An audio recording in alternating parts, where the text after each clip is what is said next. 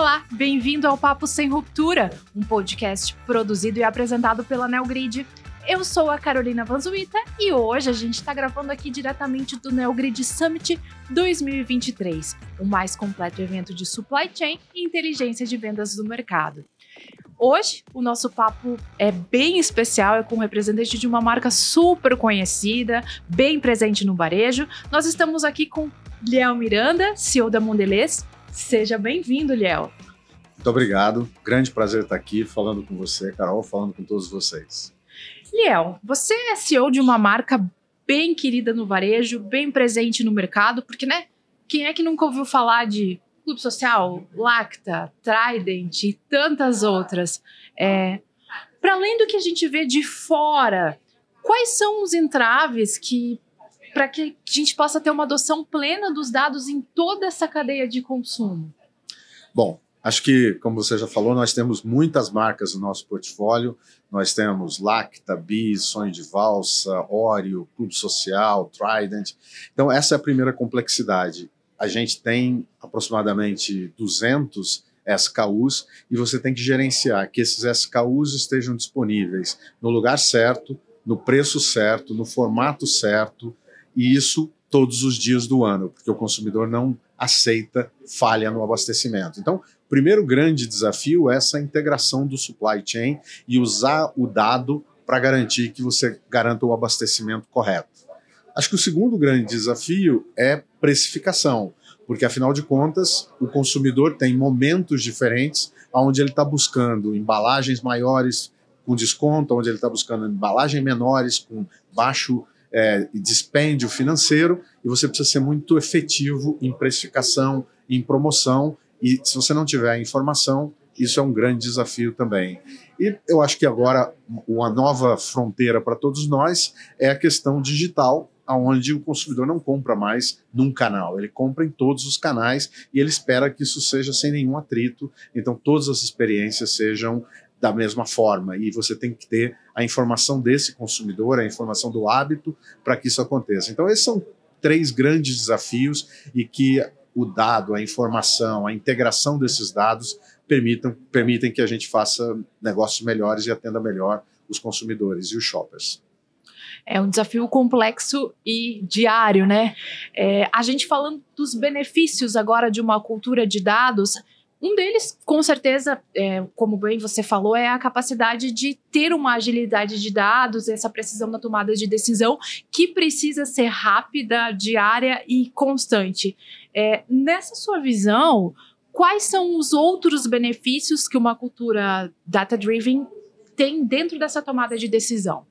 Bom, acho que uma outra grande, um outro grande benefício é a capacidade de criar ecossistemas ou parcerias, porque como indústria nós fazemos e atendemos os nossos consumidores e shoppers através dos nossos clientes, que são milhares de varejos, milhares de lojas pelo Brasil inteiro.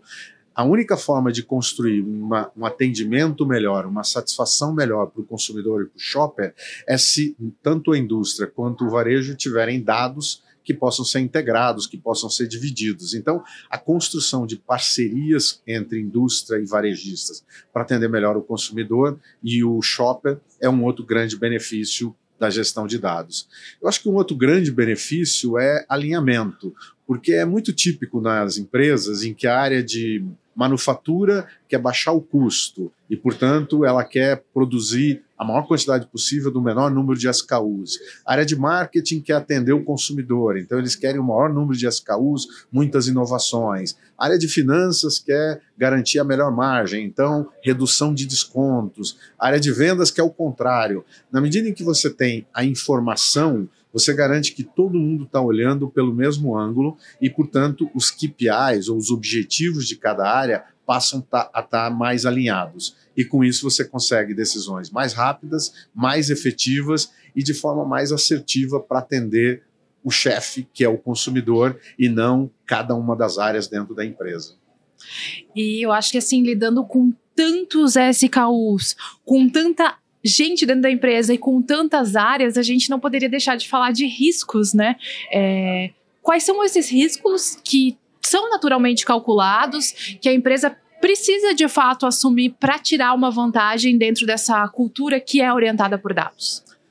Bom, eu acho que o, o primeiro risco é obviamente, quando a gente está falando de dados de consumidores e de clientes, é a preservação desses dados. Então, acho que esse é o maior risco que as empresas que embarcam na jornada de digitalização e de é, data-driven têm hoje em dia, e a gente tem uma responsabilidade de garantir que isso seja privativo, que isso esteja restrito ao uso que foi acordado, autorizado pelos consumidores e pelos clientes. Que esse é um risco.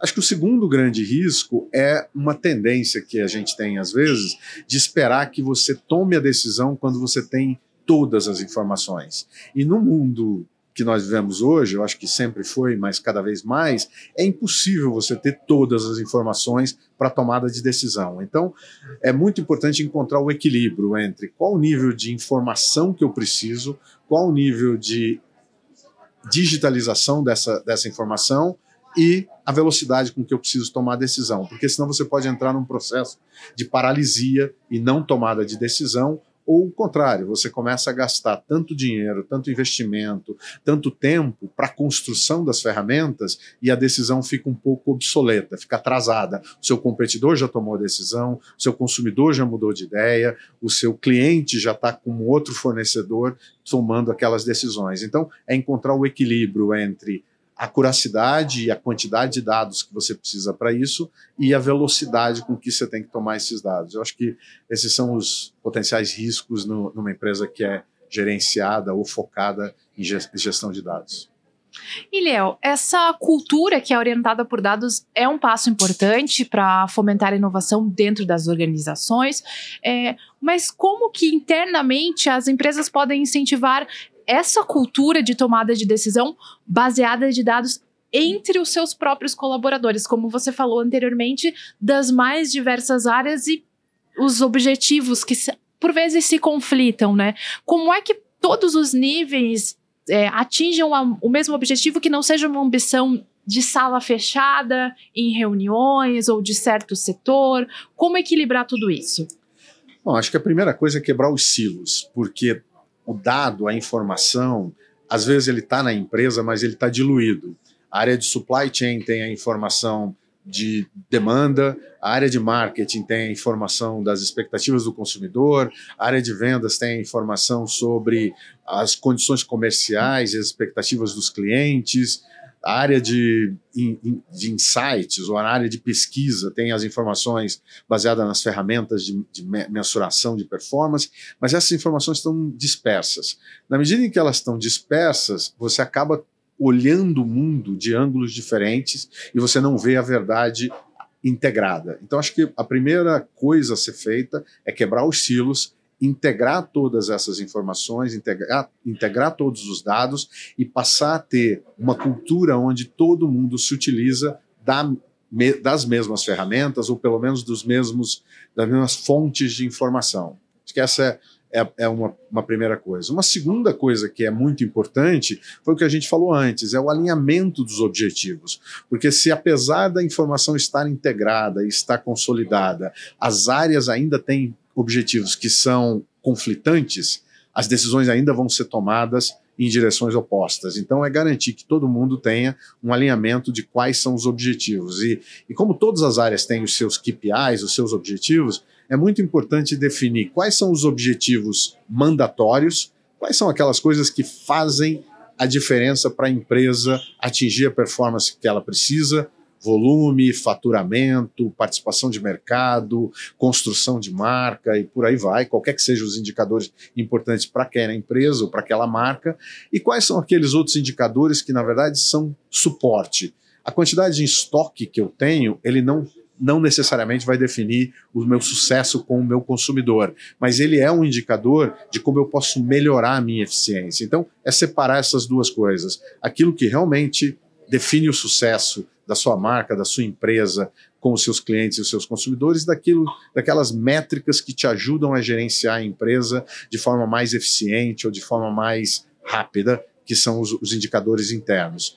Eu acho que uma terceira coisa foi o que você falou, é não deixar que essas informações estejam restritas a um determinado grupo de pessoas. Elas têm que estar disponíveis e utilizadas por todos os níveis da organização. Então, no nosso caso, por exemplo, a gente atende 800 mil pontos de venda através dos nossos diferentes canais de distribuição. Como é que a gente garante que quem está lá na ponta, o nosso distribuidor ou o nosso atacadista, que está garantindo esse abastecimento desses pequenos varejos, tem o um nível de informação para saber quais são os varejos que estão comprando mais ou menos do que deveriam, quais são os varejos que não estão tendo algum produto que ele deveria ter na, na cesta, e essa informação é crítica para que ele melhore a performance na ponta. Do outro, do outro lado, nós temos, por exemplo, promotores de venda, os merchandisers, que estão todos os dias nas lojas garantindo o melhor abastecimento. Como é que a gente garante que aquele merchandiser saiba qual o tamanho da gôndola que ele precisa abastecer para aquela loja? Porque cada loja tem uma demanda diferente de acordo com o tamanho, com a localização, com o perfil de público, com a própria dinâmica das outras categorias dentro daquela loja. Então, como é que aquele merchandiser tem a informação para que ele possa executar o planograma da forma mais efetiva possível? E por aí vai. Como é que a gente garante que a execução de preço lá na ponta está bem feita? Então, isso não é alguma coisa que pode ser tomada somente como planejamento estratégico, somente no nível de gerencial ou somente no nível ah, dentro do, do escritório da empresa. Essa informação, esse dado, essa capacidade de tomada de decisão tem que permear a organização como um todo. E a gente fala bastante desses dados, dados e mais dados. É, só que tem um lado humano também, né? É, eu queria saber de você, Liel, como que equilibra essa análise de dados mais a intuição e a experiência para uma tomada de decisão correta? É, eu acho que, como, a, como eu falei antes, eu acho que existe sempre um ponto ótimo entre qual o nível de informação que você tem versus a velocidade da decisão que você precisa tomar. E é esse ponto de equilíbrio é que vai definir quanto de dado, quanto de informação você usa, quanto dessa informação está pronta para ser usada e algumas vezes a informação existe, mas ela não está exatamente como você precisava, mas dá para fazer um proxy. Se é essa informação que eu tenho dos meus clientes key accounts, dos meus clientes mais organizados, eu não tenho a informação do meu varejo tradicional, do cliente do pequeno varejo. Mas quão diferente ou quão igual essas duas realidades são, e aí você aplica, baseado na informação que você tem do cliente organizado, do cliente key account, você aplica no pequeno varejo, no varejo tradicional, uma, com, a, com a maior proximidade possível e você acaba acertando, não 100% talvez, mas 80%. E 80% é melhor do que a não tomada de decisão, é melhor do que não estar fazendo o que você deveria estar fazendo para atender o seu cliente, o seu consumidor. Então é ter o momento certo para tomada de decisão e usar o dado que você tem. Quando esse dado não está preparado e pronto, tentar fazer proxies, tentar usar dados de outros dados que possam te ajudar naquela decisão. E eu acho que uma, uma terceira coisa é garantir que você está sempre olhando para fora. Porque uma, acho que um dos grandes riscos da, de uma empresa que é voltada para tomada de decisão baseado em dados é a gente começar a olhar para dentro e esquecer um pouco o mundo lá fora. Eu sempre, na, na, na Mondelez, eu sempre faço um grande exercício que é a gente tem muitas informações de performance, de execução, de é, relacionamento com os clientes, com o shop, muita informação. Mas eu saio nas lojas a cada 15 dias e o time de liderança da Mondelez sai nas lojas a cada 15 dias. E a gente observa, porque às vezes o dado que você tem, ele é de dois meses atrás, ou ele trouxe uma realidade específica de um determinado momento. Dois meses depois, o consumidor mudou, os clientes mudaram, o competidor mudou, a economia mudou. Então você tem que estar sempre olhando para fora, observando a realidade e aí validando os dados que você tem.